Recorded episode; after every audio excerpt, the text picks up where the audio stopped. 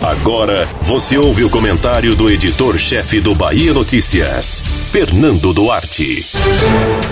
A convenção do Democratas, que confirmou o nome de Bruno Reis como candidato a prefeito de Salvador, não trouxe qualquer surpresa. A escolha do atual vice-prefeito estava praticamente sacramentada desde a chegada dele ao cargo de vice, ainda em 2016, e ele conseguiu articular bem a construção de um arco de alianças que o fez ser o franco favorito para as eleições de 2020, e com o trunfo extra de contar com o apoio de PDT e PL, que estão com o governador Rui Costa no plano estadual, e agora vem essa relação sob tensão.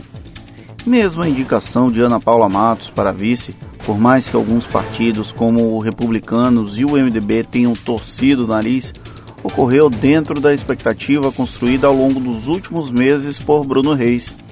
Se a Semineto mostrou força política ao bancar a candidatura do atual vice, a ação do próprio candidato, que soube buscar os caciques corretos como aliados, foi um aspecto relevante para a amplitude das legendas que vão caminhar juntas até novembro. Bruno Reis agora será obrigado a sair dos bastidores, onde rascunhou a articulação que o trouxe à condição de potencial sucessor do padrinho.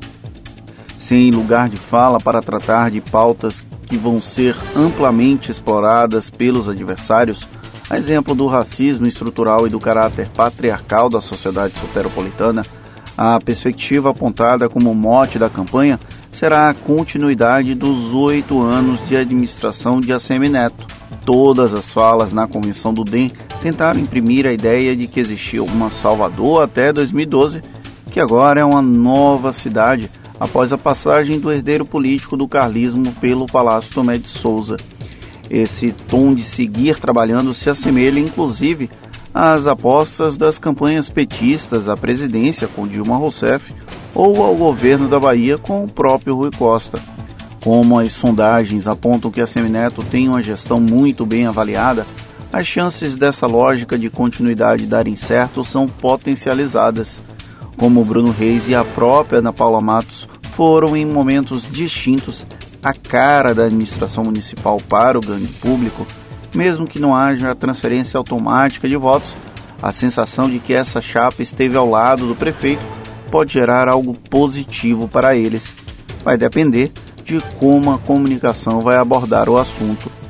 O grupo político que controla a Prefeitura de Salvador preferiu o feijão com arroz ao invés de trazer surpresas de última hora no processo eleitoral. Mesmo os quase rebeldes foram pacificados sem que as rusgas se tornassem públicas.